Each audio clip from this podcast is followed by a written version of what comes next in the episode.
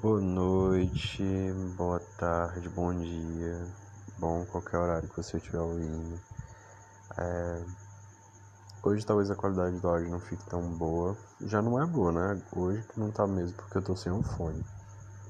Mas eu não ia vir, eu não ia gravar hoje, mas eu acho que eu preciso, eu quero falar sobre algumas coisas né, que eu tô pensando esses dias. É Ontem eu assisti um filme que é um clássico assim e que eu nunca, mas que eu nunca tinha assistido, né? Eu assisti por indicação de um YouTube que eu gosto, né? Que ele indicou vários filmes do Prime Video, que é o streaming que eu acesso, não, o único que eu pago.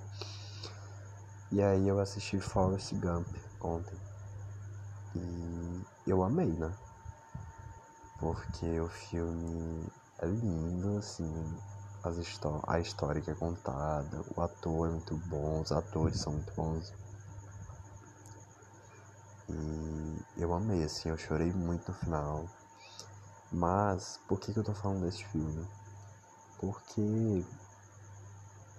É, eu comecei a. Me engatilhou. é, porque a, tem uma mensagem muito assim, né? De independente das, dos seus, das suas dificuldades e tal, e seguindo com a vida. E aí tem uma frasezinha que ele fala, eu acho que é no último fase do filme, que ele é, se perguntando se a vida é uma só uma brisa suave rolando ou se é um destino, né? E aí ele acha que é as duas coisas. E eu me peguei pensando, será que é mesmo, sabe?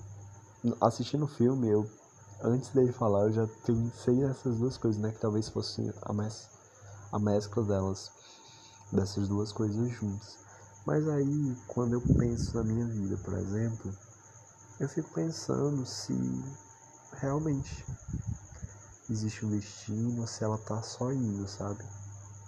Num, num fluxo que eu não controlo, mas que eu consigo ver que existe, sabe?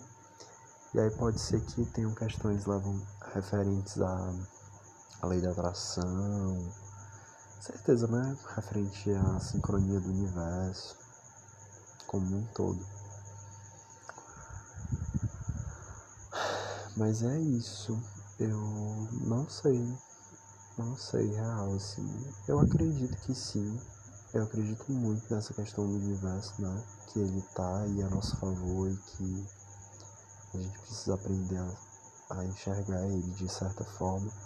Mas eu não, eu não consigo me conectar sempre, sabe? Às vezes eu tô mais aberto a isso e tem horas que eu só esqueço que isso existe, sabe? Que a sincronia, que o universo ele tá num fluxo, né? Meio doido pensar nisso, mas é o que eu tava pensando hoje. E aí juntou com outra, outra questão, né? Que é muito pessoal. De me sentir. Ai, sabe? De me sentir incompetente. E aí eu me culpo muito por isso, sabe? Por exemplo. É, eu tô na faculdade, né? Eu tenho uma bolsa é, remunerada num programa bom, sabe, da faculdade, que não são todos os alunos que conseguem, mas eu me sinto muito incompetente frente em comparação com os outros alunos. Eu sei que isso tem é, questões, né, e que eu preciso tratar comigo mesmo, né, essa questão da própria comparação. Mas eu me sinto muito incompetente, sabe? Porque eu acho as pessoas tão mais dedicadas, tão mais inteligentes. E aí eu sei que é algo que eu preciso correr atrás, sabe? para conseguir. Hoje deu muito esse gatilho porque eu tive aula de metodologia, né? Como ouvinte. E aí me fez pensar na pesquisa de como eu reuni algumas bibliografias de temáticas. Só que eu senti que o professor não gostou do que eu falei na aula. Então, ai, eu me sinto muito competente, sabe? Mas eu sei que faz parte do processo, sabe? Porque é a partir daí que a gente consegue é, evoluir, né? De certa forma. Eu vi esse ontem é, numa página chamada Anarquia Anarquia Espiritual sobre sobre esse impasse né, do universo da gente às vezes olhar as coisas e não saber que é uma um negócio que vai fazer a gente evoluir, né? Que ele usou uma comparação que era a seguinte: é, uma montanha se movendo e a gente vendo só a rachadura e não dando importância a essa rachadura, né? Por, mas o movimento da mas o movimento da montanha só ocorre se rolar essa rachadura, né? Só que é essa visão meio deturpada que a gente tem, né? De não conseguir ver o todo, só ver uma parcelinha. E é natural a gente ter essa visão, mas o despertar da espiritual tem disso, sabe? De conseguir ver as coisas com. Ou pelo menos saber que aquela fratura, aquela coisa que tá te incomodando, faz parte de algo maior, né?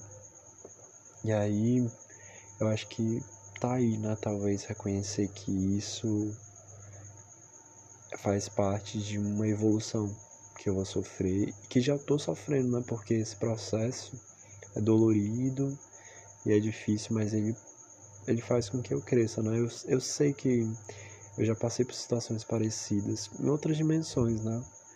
É, na real, sempre acontece, né? Quando eu tô vendo que as coisas estão tendo certa dificuldade, já tenho vontade de fugir. E eu já fugi muitas vezes, né?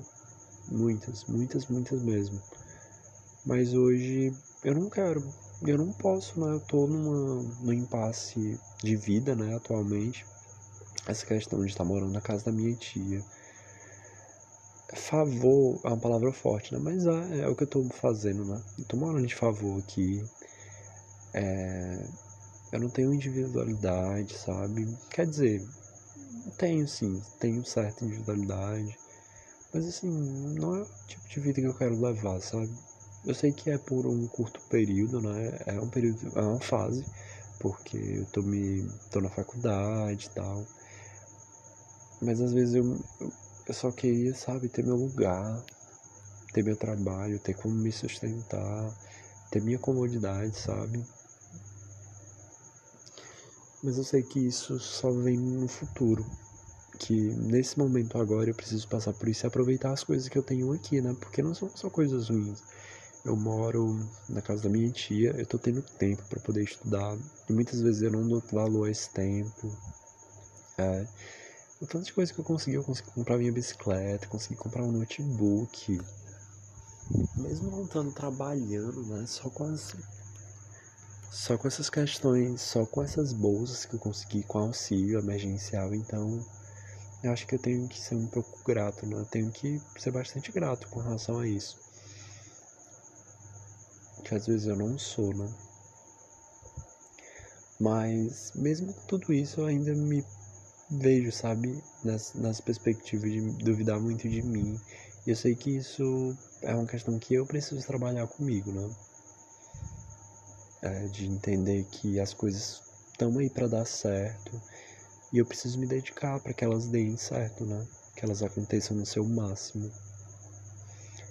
Isso é jogar para o universo, mas aprender a ler os sinais também, né? De das coisas. Por exemplo, eu acho que essa questão do pet foi um, o universo ele vai conspirando, né, para que as coisas aconteçam como tem que acontecer. Eu lembro, no primeiro semestre já falei com um menino que fiz um trabalho, né, a gente, eu fiquei bem tentado a fazer o pet justamente por isso.